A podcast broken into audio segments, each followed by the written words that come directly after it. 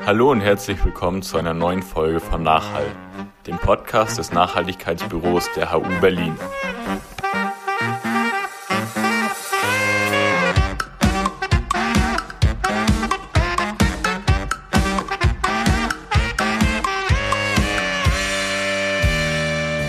Hi Leute, wie stellt ihr euch eigentlich die perfekte Zukunft vor?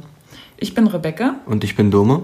Wir beide sind vom Projekttutorium Nachhaltige Lebensweisen und die Sustainable De Development Goals. Und wir haben am Samstag zum Tag der offenen Gesellschaft ein Picknick organisiert, um genau diese Frage zu stellen. Die Antworten wollen wir euch in diesem Podcast einmal vorstellen und gemeinsam besprechen. Wir haben wirklich viele tolle Ideen zu hören bekommen. Aber warum ist die Frage nach unserer Zukunft eigentlich aktuell so wichtig? Die Wissenschaft geht davon aus, dass wir nur noch ein Jahrzehnt haben, um unsere Emissionen so weit zu senken, dass wir die Temperaturerwärmung auf 1,5 Grad Celsius begrenzen können. Und sollten wir das nicht schaffen, dann werden wir in eine sogenannte Kettenreaktion kommen, auch Feedback Loop genannt, in der sich selbstverstärkende Reaktionen immer weiter verschlimmern. Genau. Das heißt, sind wir einmal über diese 1,5 Grad hinaus, dann ist es egal, wenn wir mit dem, äh, wenn wir keine Kohle mehr verbrennen und kein CO2 mehr in die Luft blasen, denn dann kommt das CO2 aus der Natur selber. Um das zu verhindern, haben sich ja jetzt einige Bündnisse gegründet, Fridays for Future, Scientists for Future, ähm, Extinction Rebellion, Ende Gelände. Ähm, die Grünen versuchen sowas wieder auf die Agenda zu setzen, die Linken auch teilweise. Ähm, und um das zu tun, wird da häufig ein, ein sehr dunkles, ein, ein, ein, ein sehr gruseliges Bild von der Zukunft gebildet, denn also und das auch berechtigterweise, denn äh, es ist eine, eine sehr gruselige Zukunft, die, die uns da entgegensetzt, die uns da entgegenschaut. Trotzdem denke, denken wir, ähm, dass man dem Ganzen auch äh, eine Utopie entgegensetzen sollte. Und genau deshalb haben wir Leute gefragt, wie eigentlich ihre persönliche Utopie aussieht, was ihre Vision für die Zukunft ist und wie sie glauben, wie wir dahin kommen können. Ähm, als erstes möchten wir euch Max vorstellen und was er für sich persönlich für seine eigene Zukunft sich vorstellt. Also Vision persönlich äh, aktiver zu werden, äh, aktiv, also richtig Aktivist, auch gerne radikal, auch gerne ähm, in legalen Grauzonen arbeiten. Das ist mir nicht so wichtig, solange ich finde, dass das moral und ethisch wesentlich vereinbarer ist als das, was aktuell passiert, insbesondere in Bezug auf die Massentierhaltung. Ähm, großes Vorbild diesbezüglich ist Gary Yourofsky, falls das ein Begriff sein sollte. Der Mann hat ähm, Einreiseverbot in, glaube ich, sieben oder acht verschiedenen Nationen weltweit, weil er unter anderem Nerz, äh, Nerze befreit hat aus Fabriken, tausendfach. Ähm, solche Sachen, da sehe ich mich auf jeden Fall persönlich. Ja, das war doch jetzt schon mal eine schöne Einleitung. Max ist auf jeden Fall davon überzeugt, dass ja, man selbst aktiv werden muss und vor allem auch selbst aktiv werden kann, um, ob es jetzt nur für ein paar wenige Individuen oder für den gesamten Planeten ist, man hat trotzdem Einfluss, man hat einen Impact und ähm, ich finde die Einstellung super gut. Ja, ich finde sie auch super gut, muss ich sagen. Also wie, wie radikal man werden will, muss dann halt jeder selber schauen. Aber ich finde eigentlich die Idee super, sich mehr an, an Moral und Ethik zu orientieren als an, ähm, als an aktuellen Gesetzen. Genau. Absolut. Vor allem, da fällt mir gerade noch das Beispiel ein mit Ende Gelände. Da ist ja dieses Wochenende auch die große Massenaktion im Braunkohlerevier in, in Westdeutschland. Und da sieht man so genau das Gleiche, sehr schön, so dieses Muster. Ähm, es ist moralisch und ethisch nicht vereinbar, immer noch Kohle zu fördern, weil es unsere Zukunft bedroht. Und dennoch ist es verboten, solche Infrastruktur ähm, oder infrastrukturellen Einrichtungen, die die Kohle unterstützen, irgendwie zu blockieren oder sich dagegen zu stellen. Und das ist genau da, wo wir auch als Individuen anknüpfen müssen. Genau. Also wir, wir unterstützen doch auf jeden Fall alle, die, die da bereit sind, sich da auch selber in Gefahr zu begeben. Ne? Also ist schon irgendwo auch echt beeindruckend, so auf, auf so einer persönlichen Ebene. Wir hören jetzt mal einfach weiter rein, was, was Max noch so gesagt hat. Äh, Hoffnung für die Zukunft, äh, für die, für die, also global betrachtet, ähm, ja, erneuerbare Energien, Fleischkonsum äh, verringern. Idealerweise in, westlichen, in westlich zivilisierten Staaten vielleicht verbieten oder nicht verbieten, sondern so unattraktiv machen, dass es einfach keine Rolle mehr spielt. Da haben wir Max direkt gefragt, wie man so etwas am besten erreichen kann. Ähm, na, da gibt es ganz viele verschiedene Möglichkeiten. Ähm, Bildung ist, glaube ich, die allerwichtigste, weil äh, ideal wäre es ähm, aus meiner persönlichen Perspektive, wenn einfach jeder entscheidet für sich selbst, das ist, brauchen wir nicht mehr. Ich höre jetzt einfach auf damit, weil ich will eigentlich, ich bin kein Freund von Restriktionen. Ich bin ein Freund von, freiem, von freien Entscheidungen, weil so hat es bei mir auch funktioniert. Ich habe gesehen, ich, ähm, als ich damals noch Fleisch gegessen habe und ich war ein großer Fleischliebhaber, ähm, dass das, was ich da mache, nicht mit meinen Moralvorstellungen vereinbart, vereinbar ist. Und ähm, mir, ich wünsche mir halt, dass durch Bildung und durch Aufklärung jeder irgendwann zu diesem Schluss kommt, weil ich denke, dass man, wenn man ein bisschen Verstand und Herz an die Sache herangeht, dann kriegt man relativ schnell mit, dass wir nicht äh, auf diesem Planeten sind, dass es nicht unsere Rolle ist, weder spirituell noch politisch äh, Tiere auszubeuten und so weiter. Ähm, andere Herangehensweisen restriktiver sind dann logischerweise Steuern in verschiedenen Bereichen, ähm, die Sache einfach unattraktiver machen, vielleicht auch Prohibition, obwohl ich glaube, dass das eher zu Schwarzmärkten führen wird, was dann wieder kontraproduktiv wäre, weil dann würde wieder die Qualität des Fleisches sinken, die Haltung wäre noch schlechter als jetzt so, sowieso schon. Ähm, erste Schritte dahin sind halt so Biolandwirtschaft, Demeterhöfe und solche Geschichten. Aber das ist immer, das reicht nicht aus. So, wir müssen viel weiter gehen, viel, viel weiter.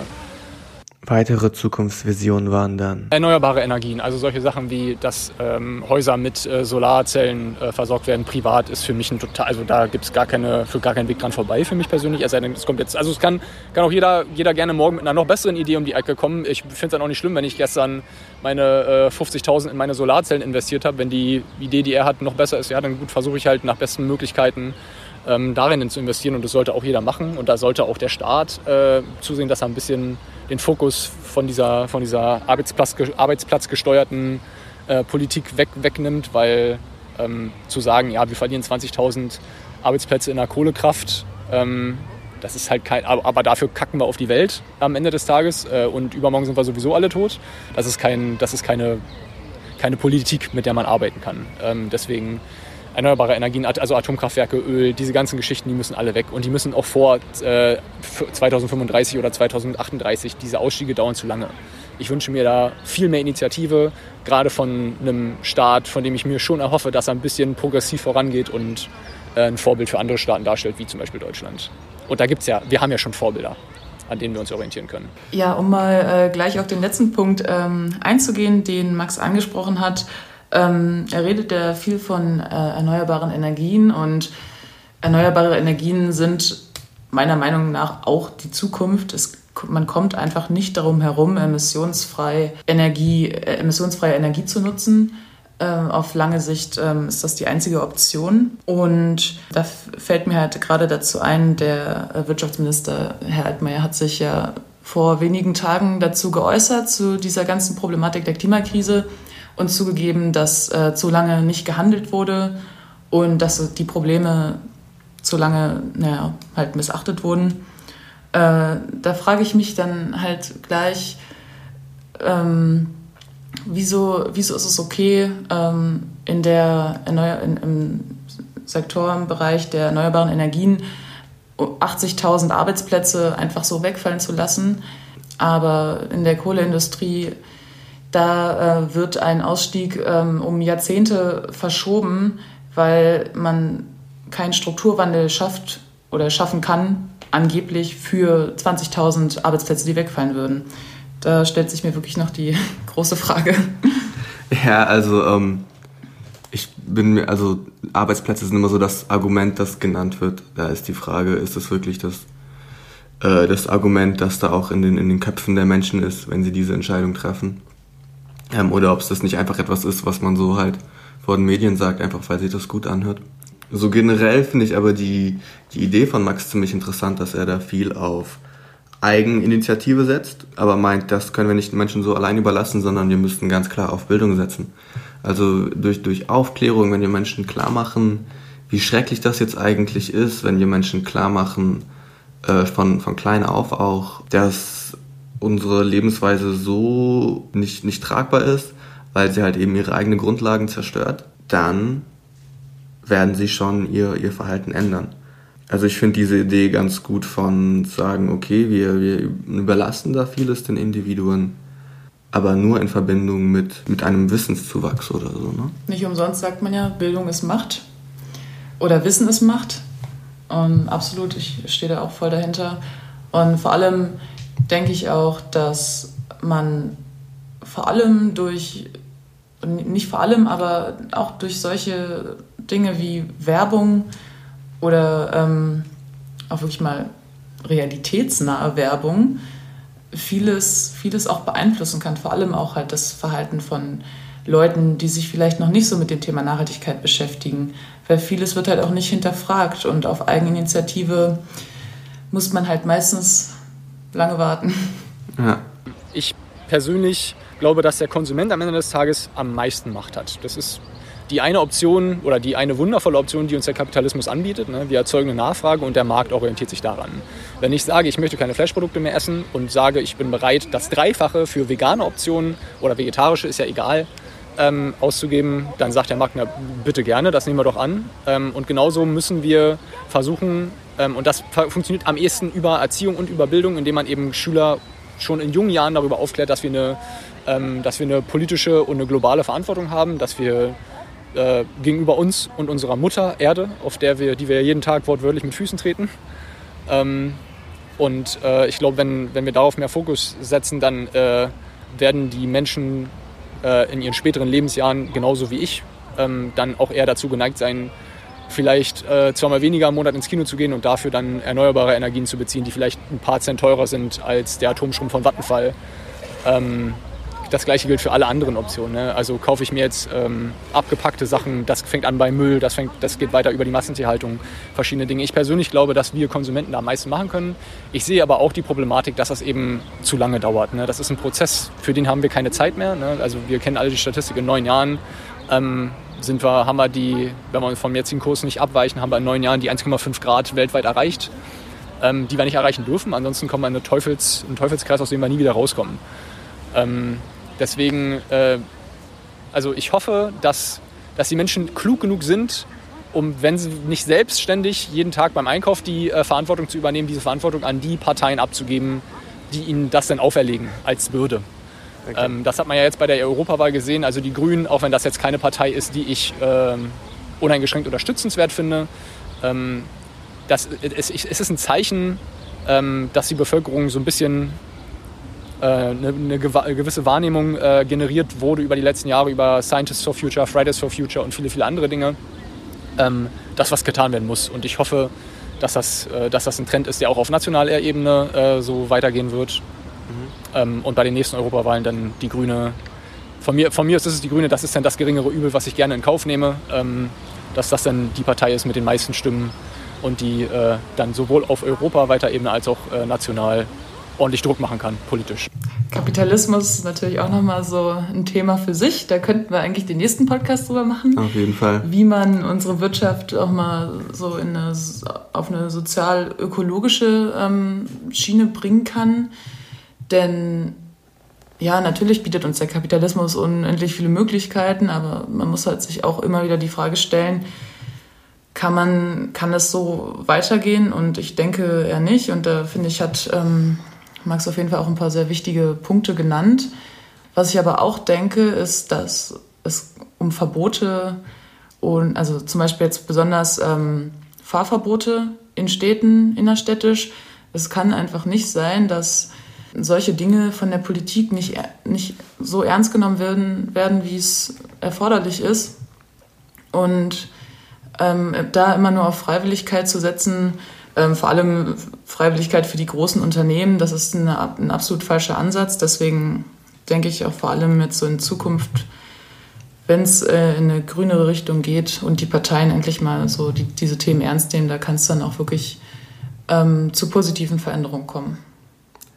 Ich denke auch, also 70 Prozent der landesweiten, der, der weltweiten Emissionen werden von den 100 größten Unternehmen ausgestoßen. Ähm, das heißt, was wir als persönliche Verbraucher dann noch weiter da, dazu stoßen, ist das, ähm, das, ist verschwindend gering. Und im Kapitalismus haben wir leider, es, es, es, es ist systematisch nun mal so gegeben, dass sich die Firma durchsetzen wird, die Person durchsetzen wird, die am meisten auf ihr Gewinn achtet und nicht ähm, auf externe Faktoren wie äh, Umwelt oder ähm, keine Ahnung, das, das, Glück der Mitarbeiter oder so. Ähm, also ganz klar brauchen wir eine systemische Veränderung.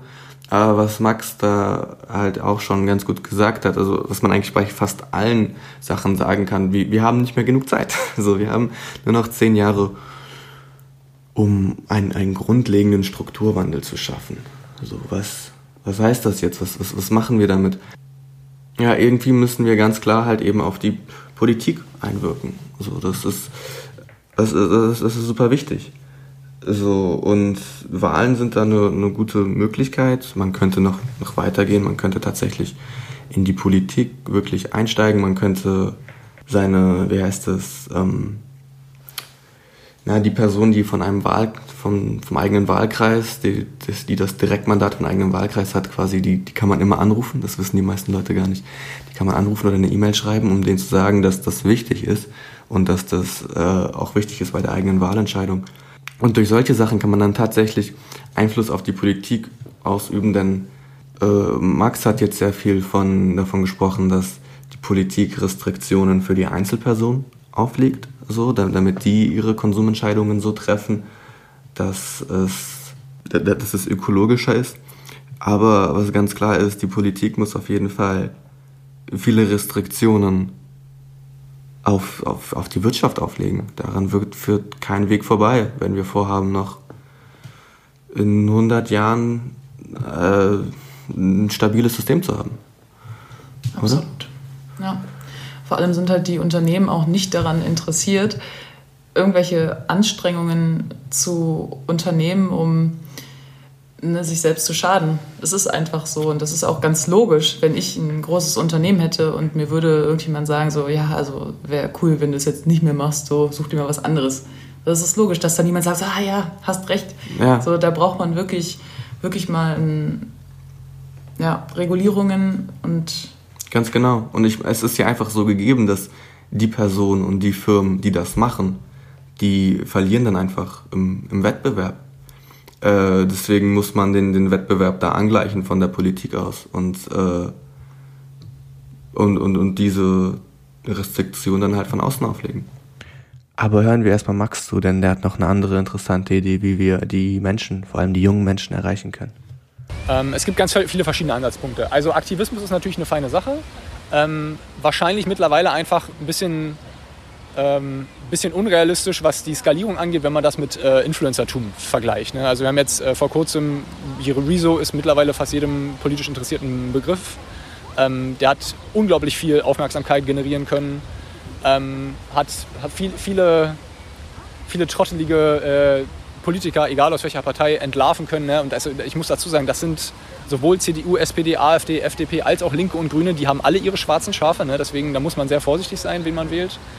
Ähm, ich glaube aber tatsächlich, dass da, ähm, auch wenn ich das mit einer gewissen Sorge auch betrachte, weil ein Influencer kann auch ganz schnell mal ein bisschen Stimmung für, für die AfD machen ähm, oder für andere Parteien, rechtspopulistisch oder nicht, äh, die nichts tun werden für den oder, oder im, im, Zweifel sogar den Klimawandel sogar leugnen, wie zum Beispiel gewisse Politiker aus der AfD. Ich hoffe aber, dass ähm, durch die progressive Jugend, die wir ja schon haben, äh, in Deutschland, würde ich, würde ich meinen, von dem, was ich so mitbekommen habe über die letzten Jahre, dass die, dass die Influencer da ordentlich Druck machen auf politischer Ebene. Und ich glaube, da liegt ganz viel Potenzial für Aufklärung und Bildung über YouTube, weil das ist das, also über Social Media generell, weil da ähm, erreichen wir die jungen Leute, da erreichen wir die äh, nachfolgenden Wählergenerationen ich glaube, dass wenn, wenn ich abwägen müsste, wo, die, wo der größte Hebel, wo die größte Hebelwirkung stattfindet, dann würde ich fast meinen, dass das die Influencer sein werden. Das sehen wir jetzt noch nicht ganz so stark, obwohl dieses Rezo-Video so viral gegangen ist. Aber also ich würde so dem Ganzen noch 10, 15 Jahre geben, weil dann sind die Leute, die die Videos jetzt gucken, das sind dann die großen, das sind dann die Massen, die wählen gehen. Und dann werden wir es zu spüren bekommen, denke ich. Interessante Idee, oder? Also ich, ich finde es super, muss ich sagen also das, sich das, das so zu denken, ne? Also ich muss sagen, als, als Kind habe ich, oder was heißt als Jugendlicher, ähm, habe ich auch schon echt viel Zeit auf YouTube verbracht. Und wie soll man sagen, also so Politik ist ja oft so eine Sache, die halt so, so mitschwingt, ne? Also so du, du guckst halt dir Entertainment an oder so und dabei wird dann halt irgendwie unterbewusst so halt irgendein gewisses Weltbild vermittelt oder so. Und dann zu sagen so, ey, wir haben hier jetzt hier doch ja ganz viele Leute, die nicht abhängig sind von, von, von großen Konzernen oder von, ähm, von Hollywood-Producern oder so und die aber eine extrem weite Reichweite haben, die könnten unter Umständen halt, wenn sie cool sind, so, so ein neues Bewusstsein schaffen. Ich, ich finde die Idee nice, muss ich sagen. Ja, absolut. Und ich denke auch, ähm, was ja nachdem dieses Video so, ähm, so bekannt wurde. Das Rezo-Video jetzt. Genau, das Rezo-Video. Ähm, wurde ja viel kritisiert, so, hm, na, so Meinungsfreiheit im Internet, darf man denn da überhaupt alles sagen? Und ich finde, diese Debatte ist absolut, also haltlos, so, das ist einfach nur, um abzulenken, so von dem, was halt da gesagt wird. Es ist absolut legitim, so solche Videos zu machen und so seine, seine Meinung frei auszudrücken. Der Unterschied ist nur, dass die letzten Jahrzehnte ist das hauptsächlich halt über Printmedien passiert, so die großen Tageszeitungen und ähm, das lesen ja die jungen Menschen heutzutage so gut wie gar nicht mehr. Also sehr, ja. sehr selten habe ich das Gefühl. Genau. Und das hat sich jetzt alles so ein bisschen in den digitalen Bereich verschoben, wo halt die jungen Leute in den Social Media äh, Kanälen ja, unterwegs sind und auch einen Großteil der Informationen einfach bezieht. Ja, und das sind halt auch viele politische Themen und natürlich macht man sich dann so seine Meinung und ich finde das auch ähm, vom Trend her, denke ich mal, schon geht das, ähm, es kann auch in die falsche Richtung gehen, es ist immer schwierig. Das Internet ist eine gefährliche Sache, aber zumindest in dem Fall äh, bin ich positiv überrascht, dass es so viele Leute erreicht hat.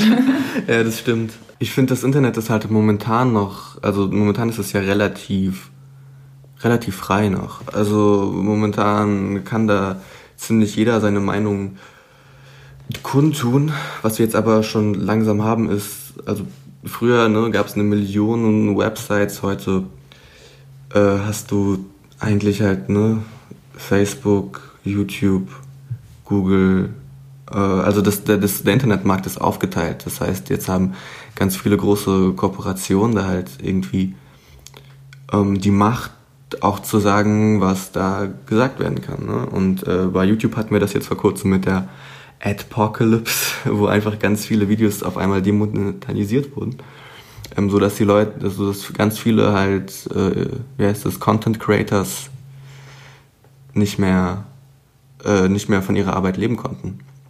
Oder halt gezwungen waren, ihren Content halt grundlegend zu verändern. Also wir sehen da jetzt auch schon im Internet diese Anfänge von ähm, okay, du kannst eben doch nicht alles so sagen, wie du wie du es sagen möchtest. Ne? Mhm. Und das kommt, also klar, die Politik, ne, Frau Kramp-Karrenbauer, die möchte das irgendwie über, äh, über Gesetze machen, aber das kommt auch jetzt schon einfach durch, durch, ja, durch Marktmechanismen, dadurch, dass halt die Werbekunden ihre Werbung nur vor ganz gewissen ganz gewissen Inhalten haben wollen. Ne? Vor allem finde ich, man muss halt auch einen Unterschied machen zwischen Äußerungen, wo Fakten präsentiert werden und wenn man damit nicht einverstanden ist, weil es vielleicht eine sehr schmerzhafte äh, oder hässliche Wahrheit ist, dann muss man damit trotzdem leben und dann muss man auch irgendwie dazu stehen. Aber es ist ein Unterschied, wenn ähm, ne, eventuell Anhänger aus der ähm, rechten Szene irgendwelche Behauptungen aufstellen oder Fake News, ne, sowas verbreitet sich halt auch ungebremst im Internet. Und vor allem durch diese Algorithmen und die da benutzt werden, kann es auch schnell einen falschen Eindruck von sehr viel, ähm, vielen Anhängern zum Beispiel ähm, ver, ähm, verbreiten. Und da muss halt angesetzt werden, ne? Nicht nur so, nee, niemand darf mir sagen, was er will. Genau, ja. Ja, dann vielleicht noch ein schnelles Abschlussstatement von Max und dann machen wir auch mit der nächsten Person weiter. Ne? Also Max hat jetzt, über Max haben wir jetzt sehr lange gesprochen. Die anderen werden nicht ganz so lang sein. Ähm, also ich glaube, jede Mutter liebt, ihr, liebt ihre Kinder, jeder Vater liebt seine Kinder. Ähm, denkt einfach ein bisschen an die zukünftigen Generationen. Wenn ihr wollt, dass sie auch ein schönes Leben hier auf dieser Erde haben wollen, dann müsst ihr da was machen. Also es ist, es ist nicht so, als, als hätten wir hier eine Wahl. Es geht hier nicht mehr um persönliche Entscheidungen. Es ist eine, nach der Hier Risikohierarchie ist das eine existenzielle Bedrohung für uns alle. So, ja, wir werden es noch schaffen. Ich auch noch. Ich bin noch jung, äh, ich bin schon alt genug dafür. Aber die, die jetzt auf die Erde kommen, ich glaube, die werden davon schon die ersten Konsequenzen zu spüren bekommen. Ähm, und in 30, 40 Jahren, die Kinder, die dann auf die Erde kommen, die werden den, den Altgenerationen, glaube ich, mit einem Stinkefinger irgendwann gegenübertreten und, und uns fragen, was habt ihr da eigentlich für eine Scheiße gemacht? äh, ja, wahrscheinlich. wahrscheinlich werden sie das. Das ist auf jeden Fall ein realistisches Zukunftsszenario. ja. Genau, wir haben jetzt noch einen anderen Max. Er hat eine, eine etwas andere Idee. Hören wir uns das einfach mal an. Ja. Hallo, also äh, meiner Ansicht nach gibt es keine einfachen Antworten und es gibt auch diesen schönen Satz für jede Lösung ein Problem. Aber allgemein gesprochen, was ich mir vorstelle, ist eine weitere Investition in die Forschung, also in der Biologie, Chemie, Physik, dass einfach äh, bessere Technologien für die Zukunft entwickelt werden. Und da möchte ich ein Beispiel aus der Geschichte bringen. Nicht für umsonst spricht man ja von der industriellen Revolution. Es war also eine Revolution und das beste Beispiel dafür ist die Dampfmaschine. Und vielleicht auch heute für unser Zeitalter finden wir etwas Ähnliches, eine Entwicklung, ein technologisches Projekt, was äh, gleichermaßen einen großen Einfluss äh, auf unsere heutigen Problemstellungen haben wird. Ähm, genau, ja, also ich grundsätzlich ähm, finde ich es auch sehr wichtig, dass in Zukunft in mm, neue Technologien investiert wird, vor allem in die Wissenschaft, um Probleme ähm, halt nachhaltig zu lösen. Aber da meine ich dann auch wirklich nachhaltig so. Man muss halt auch Probleme ähm, an der Wurzel, an der Wurzel anpacken und nicht einfach nur immer diese Symptome bekämpfen, wie es ja leider in den letzten ähm, Jahren häufig der Fall war. Aber was ich halt auch denke, dass wir wissenschaftlich gesehen und technologisch gesehen auf einem wirklich sehr guten Stand sind und wir haben die meisten Möglichkeiten, sind einfach jetzt schon vorhanden und ich, ich bin, finde immer ähm, ja, so die Aussage, man muss noch mehr forschen und so. Nee, wir müssen einfach mal das nutzen, was wir zur Verfügung haben und damit einen Wandel einleiten. Und alles andere wird sich dann auch ergeben, so auf dem Weg. Da wird man merken, was man noch braucht und was man vielleicht links liegen lassen kann. Ich denke, vor allem darauf muss man sich konzentrieren. Also ich finde Investitionen in die Forschung auch immer super wichtig, klar. Aber ich glaube auch gerade, was wir momentan brauchen, ist eher eine Investition, dass wir die aktuelle Forschung, die wir schon haben, dass wir diese, also diese Technologien auch nutzen.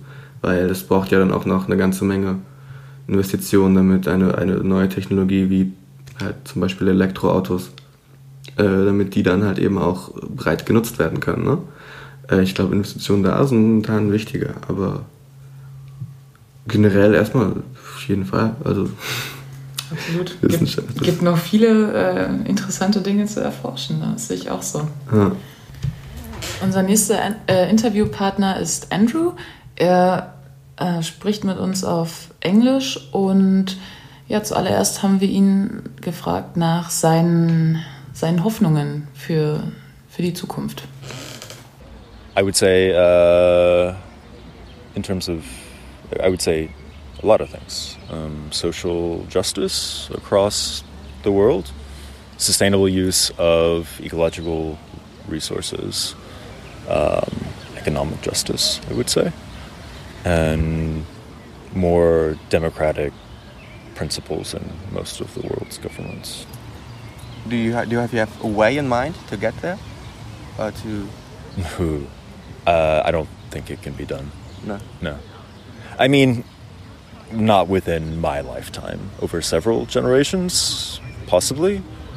Um, I honestly think things are going to have to get really bad before they get better. Okay. To put, it, to put it bluntly. Okay. You also have like a really apocalyptic worldview then? In a way. I mean, I think that I think that at the current rate of natural resource use, that we will need several Earths to keep up that level of of demand, which is obviously not possible. Um, so I think things will probably get really bad, and then hopefully humanity will wake up and rely and come up with more like constructive solutions to deal with this problem. So, so how bad are we talking? I guess pretty bad. Like I, Okay.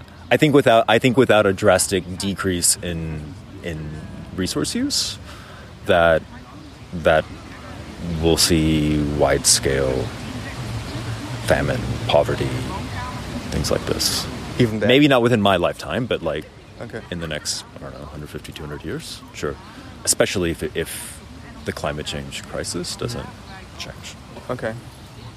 Okay.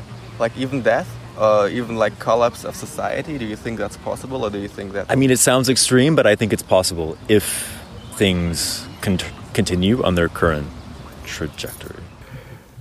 Ja, äh, ziemlich apokalyptischer äh, World, Worldview.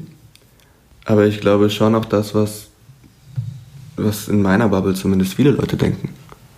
Ja, absolut. Denke ich auch, dass das schon eher so die Meinung dem, ja, von einem Großteil der Menschen ist. Ja, Einfach auch, mh, ich denke vor allem, weil man sich an viele Sachen einfach schon gewöhnt hat. So viele, viele Dinge, die man nicht als selbstverständlich hinnehmen sollte, mh, werden als selbstverständlich genommen. Und dazu gehört zum Beispiel auch Armut, weil ähm, es muss nicht sein, ähm, dass, ähm, dass Leute unterm, unterm Mindestlohn arbeiten. So. Das sind alles ähm, Dinge, die mit schon, würde ich behaupten, wenigen, wenigen Schritten umgesetzt werden könnten, sodass ähm, dass man da irgendwie Verbesserungen sieht, auch nach kurzer Zeit.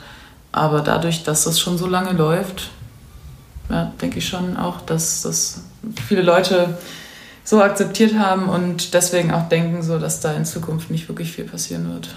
ja, ja, einen Podcast haben wir eigentlich gemacht, um genau solche, dem was entgegenzusetzen mal. Muss auch mal gesagt werden. Aber ja, ähm, genau, also es äh, wirkt auf jeden Fall so, ne?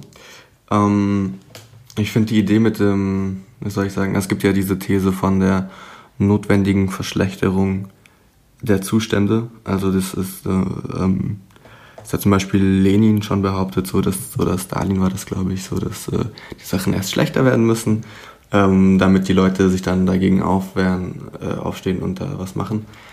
Historisch ist diese These aber leider mehr oder weniger äh, widerlegt. Also ähm, das, es, es, es, es gibt nicht wirklich viele, es gibt nicht wirklich viele Beispiele in der Geschichte, wo das tatsächlich so funktioniert hat, sondern es waren auch teilweise wirklich Mittelklasse-Leute, die dann Aufstände gemacht haben. Äh, Und es gab auch sehr viele Situationen, in denen, in denen es wirklich schlimm war und die Leute trotzdem nichts getan haben. Ja, also ich würde jetzt darauf nicht setzen. Ich würde versuchen, das, das schon ein bisschen vorher abzufangen.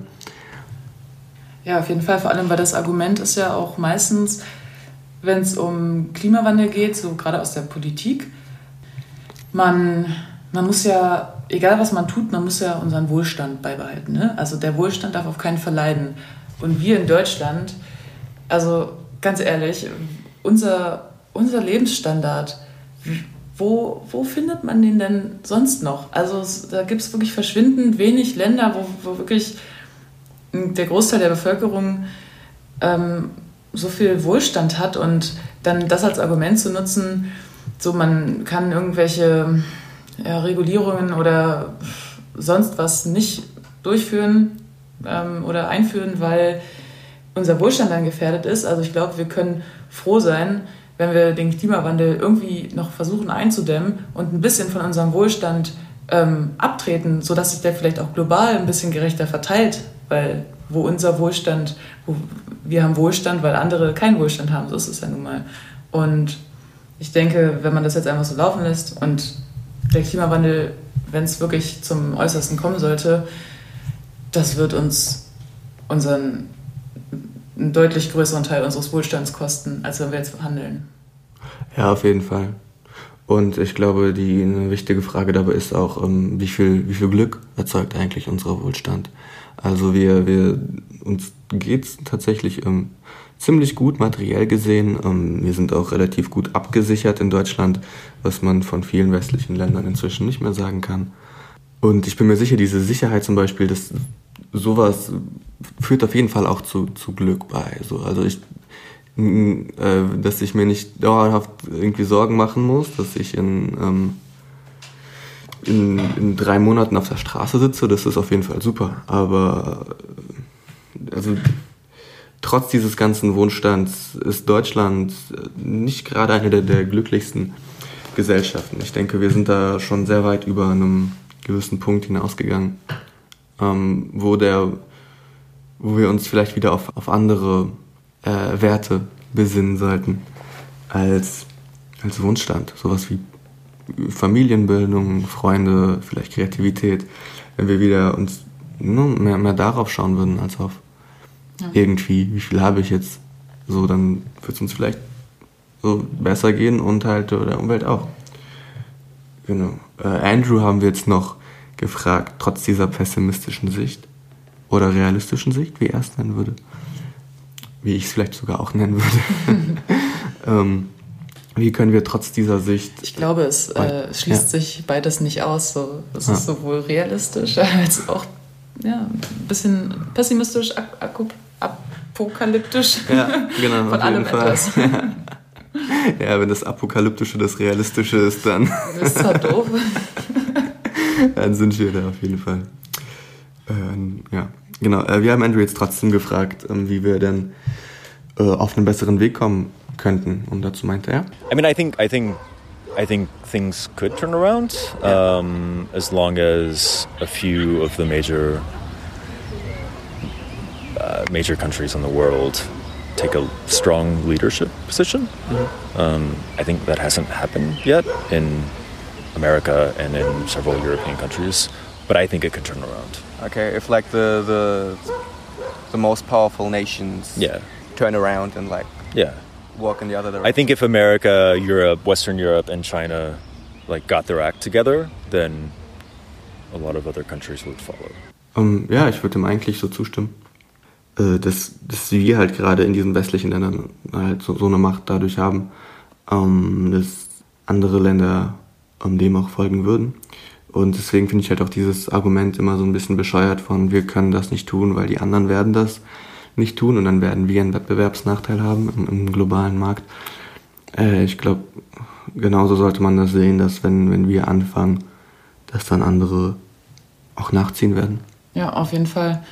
Ähm, vor allem ist ja auch der Vergleich ganz interessant, wenn man sich zum Beispiel Indien anschaut, was die für Treibhausgasemissionen haben und dann im Vergleich dazu Deutschland ich meine, hier leben um ein Vielfaches äh, weniger Menschen. Und in Indien hat ja mittlerweile die eine Milliarde Marke schon äh, längst äh, geknackt. Und die, die verbrauchen ein Vielfaches weniger an, beziehungsweise die ähm, stoßen ein Vielfaches weniger an Treibhausgasen aus als wir. Und deswegen liegt es vor allem in der Verantwortung der Industrieländer. Weil wir und vor allem auch die USA und China wir stoßen nun mal den, den größten Anteil aus. Und es ist logisch, dass ähm, Länder wie Indien sagen, okay, ja, aber wir haben nur so einen geringen Teil. Wir ähm, fühlen uns jetzt da oder wir sehen uns jetzt nicht in der größten Verantwortung. So kann ich auch voll verstehen. Ich meine, jeder hat die Verantwortung. Aber ganz ehrlich, so die Länder, die zu einem Großteil dazu verantwortlich sind, finde ich, sollten auch und müssen vor allem jetzt zeitnah handeln und damit ein Zeichen setzen, so okay, wir wollen wirklich was verändern, weil sonst werden auch die Länder, die vielleicht wenig ausstoßen, ja, nichts ändern wollen. Personal things that I do to get there. I mean, I try to limit my carbon footprint. I try to not fly unless it's essential. Um, yeah, I mean, I think there, I think there could be, I think if enough, if enough people living in democratic countries um, ex- like express their interest in, in living and having a more more sustainable future, then I think over time that grassroots movement could turn into something big, okay. and that could shift like the balance of power at higher levels, and that could make a difference. Okay. So you also think of like kind of a systemic, like this has to be like a systemic change, Yeah, absolutely. but you think it has to go through like grassroots. So like I think it's the people banding best- together. And Yeah, I think it's. I mean, I think that's the best way to do it in democracies. Um, I think it's the only way it's going to work. Ja, ich denke tatsächlich, dass wir uns in genau dieser Phase jetzt mittlerweile auch schon befinden. Ähm, was er jetzt gerade angesprochen hat, vor allem halt diese Grassroot Movement oder ne, halt einfach von, von unten. Das ist halt unser Vorteil in der Demokratie. Wir können halt auch durch unsere Stimme ähm, unser, unser Land gestalten und genau darauf kommt es an und das ist wichtig. Und da müssen vor allem auch alle mitmachen, so, weil wir alle gestalten unser Land. Genau, ja. Und dann können wir da auch sogar noch, also nur kann man dann ja auch noch weitergehen mit Demonstrationen und äh, Aktivismus, wie wir auch schon gesprochen haben hier. Ja, ich glaube, das können wir so stehen lassen, oder? Absolut. Das ist das Schöne in der Demokratie. Man kann sich halt auf so unglaublich vielfältige Weise einbringen. Genau. Äh, jetzt haben wir mit Evelyn gesprochen. Sie spricht auch mit uns auf Englisch und sie hat eine bisschen andere Idee. Ähm, ihre Idee geht mehr über Empathie und Gefühle. Wir spielen jetzt gleich einfach mal ein relativ großes Stück vom Interview ab, damit ihr auch so diesem Gedankengang gut, gut folgen könnt. My hopes. Um, i think i would like to to wish that people get this, this stage of conscious in which we can all be one together like belong to the unity. Um, because nowadays we're like in the top of this hierarchy and we feel like freed for taking decisions and destroy our resources and and we feel like um, we are like super intelligent and uh, we have like we have developed a lot of tools and uh, like technology to make our lives easier but then it's like kind of um, contradictory because uh, we can use this cell phones uh, smartphones and cars uh, these all new uh, gadgets and all these things but actually what we are doing is going like going back and like delaying all this progress into destroying ourselves. So what i wish is to to that people react and they're like actually living there like actually being conscious in the position we're right now. And we can uh, go further go further with their thoughts and and try to take place on uh, uh, like a serious change like a structural one because we need like to be together like a, as a community but a very tight one a very strong one that have a very clear mind of what they want to and what we want is to survive but be in balance with nature that is our we're alive because of nature it's like a gift life. So we have to take care of it and and to to be able to to not feel superior like feel like we all belong together animals and the earth and with other people as well so To be that's more my humble. wish. to be more humble. hmm That we, yes.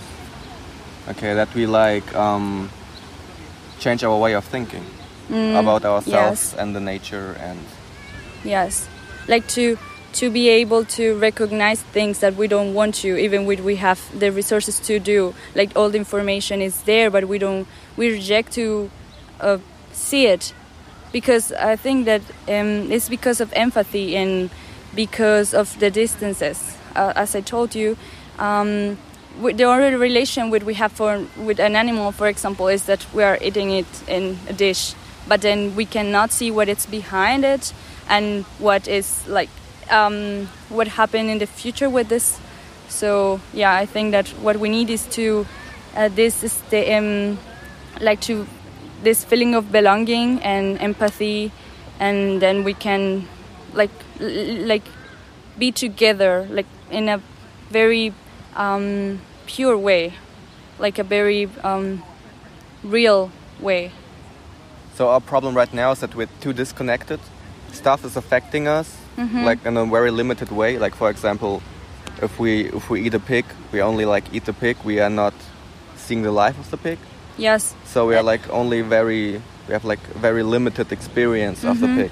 hmm So we have to to get this whole experience. Is that Yes, I think we should like um, give us the opportunity to go to to feel the things, not just to be a, a something some, somebody that is just seeing the things, but to be actually there, like participate uh, actively. For example, it's very different when a child is raised with, uh, I don't know, in a farm and see how a, a orange is growing from his tree. I'd rather that you are just buying things in the store. Like the like the relation is super different, and you feel like more connected with what's behind. Then you will take care more of it because you care. Okay, so I think we have to like, give like our feelings more room, but you also said that like there has to be systemic change. So how do you put that together? Like how does the system need to change so that we are I think I think it's step by step. It's it's very difficult that all people start like like changing that, that one day uh, to other. Um, but yeah, and in the small things, there's like a change too. We can like start uh, using less uh, packagings or even recycling, like um, using renewable energies, just to eh, because sometimes we think we underestimate us like because i'm just one person i will not change anything but actually in those small things they're the, the change they actually change.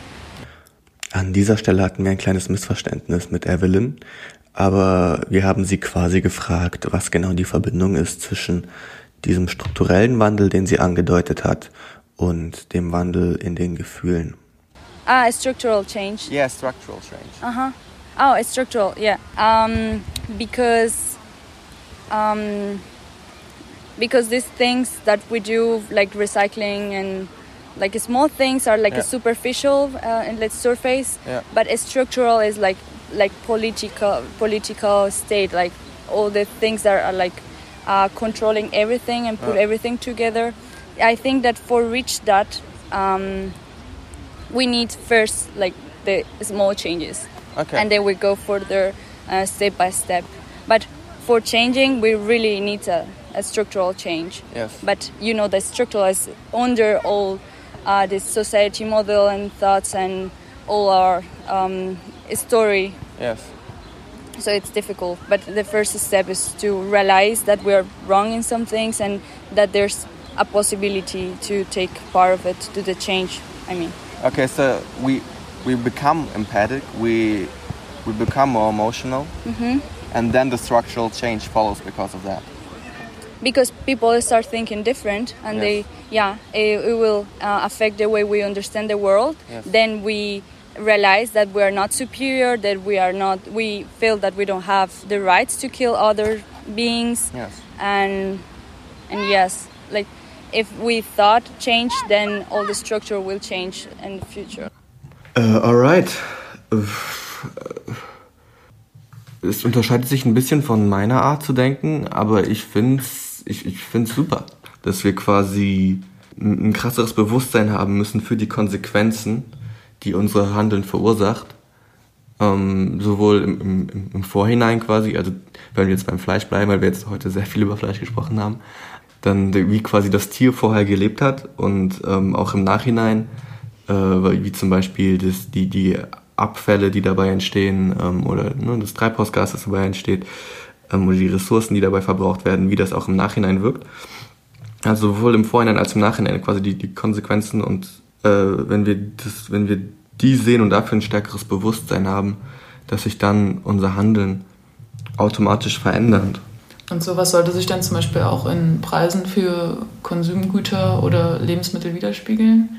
Ne, zum Beispiel, Ja. so, es kann ja nicht sein, dass wenn man einmal quer durch Deutschland mit der Bahn fährt, das Doppelte zahlen muss, als wenn man mit dem Flugzeug fliegt. Ja, So, das Fall. sind einfach so diese auch ökologischen Kosten, die einfach auch mit, mit eingerechnet werden müssen, obwohl man sie halt vielleicht jetzt in dem Augenblick nicht, nicht greifen kann oder Mhm. sie sind auf jeden Fall da und das ist auch vor allem das Problem. So, wir müssen die Natur, wie sie so schön gesagt hat, wirklich wieder als unsere Lebensgrundlage begreifen, weil das ist sie. Ohne die Natur, wenn wir die Natur zerstört haben, dann gibt es für uns einfach keine Grundlage mehr hier. Wir sind abhängig davon und das müssen wir begreifen. Deswegen denke ich auch, finde ich es äh, wichtig, dass sie das gesagt hat. So, es muss einfach so ein Umdenken stattfinden. Ja. So weg von diesem Egoismus, so der Mensch steht über allem hin zu, hin zu einem geschlossenen Kreis, so Mensch, Natur, Tier, so es müssen alle, alle auf einer Ebene sein und dann mhm. kann man, dann kann man so die, die Zukunft angehen. Ja. ja, das merkt man ja schon irgendwie an unserer Sprache, ist das irgendwie, also wir reden da irgendwie von Konsumgütern oder sowas in der Art. Also wenn wir irgendwie von Essen sprechen oder von Sachen, die hergestellt werden, das sind Konsumgüter, die für uns gemacht wurden, die wir halt konsumieren und dann wegwerfen. So. Also es ist so ein ganz lineares Ding von, ne, die Natur ist unser Ressourcenlager quasi. Ne? Also da, da holen wir die Ressourcen raus, so, dann machen wir damit was wir brauchen und dann werfen wir das weg. Dann ist die Natur quasi nur einmal unsere Ressourcenlager und einmal unser Mülleimer. Und ja, es ist uns egal, weil wir das eben auch nicht sehen. Also wir sehen nicht, wie die Natur uns äh, oder wie wir die Natur beeinflussen. Wir sehen das dann erst, wenn die Natur uns beeinflusst durch Klimawandel oder dadurch, dass wir keine Fische mehr fangen können oder so. Also dann in dem Moment, wo die Natur zurückschlägt, in dem Moment, wo die, wo, ähm, die Kapazitäten der Natur ausgereizt sind, da merken wir erst, dass, äh, dass dieses Denken von ähm, wir nehmen uns das und dann werfen wir es weg, dass das uns halt tatsächlich einfach nicht weiterhilft. Das ist jetzt irgendwie, ne, man muss das irgendwie gar nicht so spirituell oder so betrachten. So. Also, also es ist tatsächlich einfach eine unpraktische Art, darüber zu denken. So, also sie hat uns in dieses Schlamassel gebracht. Ähm, also auch aus, aus so einer rein, ich finde das irgendwie ganz lustig, aus so einer rein pragmatischen Sichtweise ist die gefühlvolle Sichtweise die, die pragmatischste. Ja, vor allem müssen wir auch begreifen, dass wir dass unser Planet nur endliche Ressourcen hat. Und ich habe das Gefühl, für viele ist einfach diese Vorstellung auch, dass zum Beispiel Erdöl in den nächsten Jahrzehnten versiegt. Ich glaube, das ist für viele Leute einfach auch nicht greifbar genug. Es, liegt auch vielleicht zu weit in der, in der Zukunft und dann immer, dann denkt man sich halt, ja, solange, solange es geht, machen wir es halt noch. Aber da das, das ist auch eine Denkweise, die uns auf lange Sicht eher schaden als nutzen wird. Mhm. Als letztes muss ich dann noch eine Sache an Evelyns Denkweise, glaube ich, dann auch kritisieren, weil ähm, sie davon spricht, dass sich das Bewusstsein wandeln muss und dann gibt es einen, einen strukturellen Wandel. Ne? Und ich also ich, ich stimme dem nicht so ganz zu. Ich äh, bin immer der Meinung, dass Strukturen Denkweisen hervorbringen. Dass der Grund, warum wir nicht an diese Konsequenzen denken, ist, weil wir nicht an diese Konsequenzen sehen. So der Grund, warum wir denken, dass das Erdöl unendlich ist, ist, weil es für uns quasi momentan in so einer Menge vorhanden ist, dass es quasi unendlich ist. Der Grund, warum uns die Polarbären dann egal sind, ist, weil ja, wir sehen die eh nur im Zoo.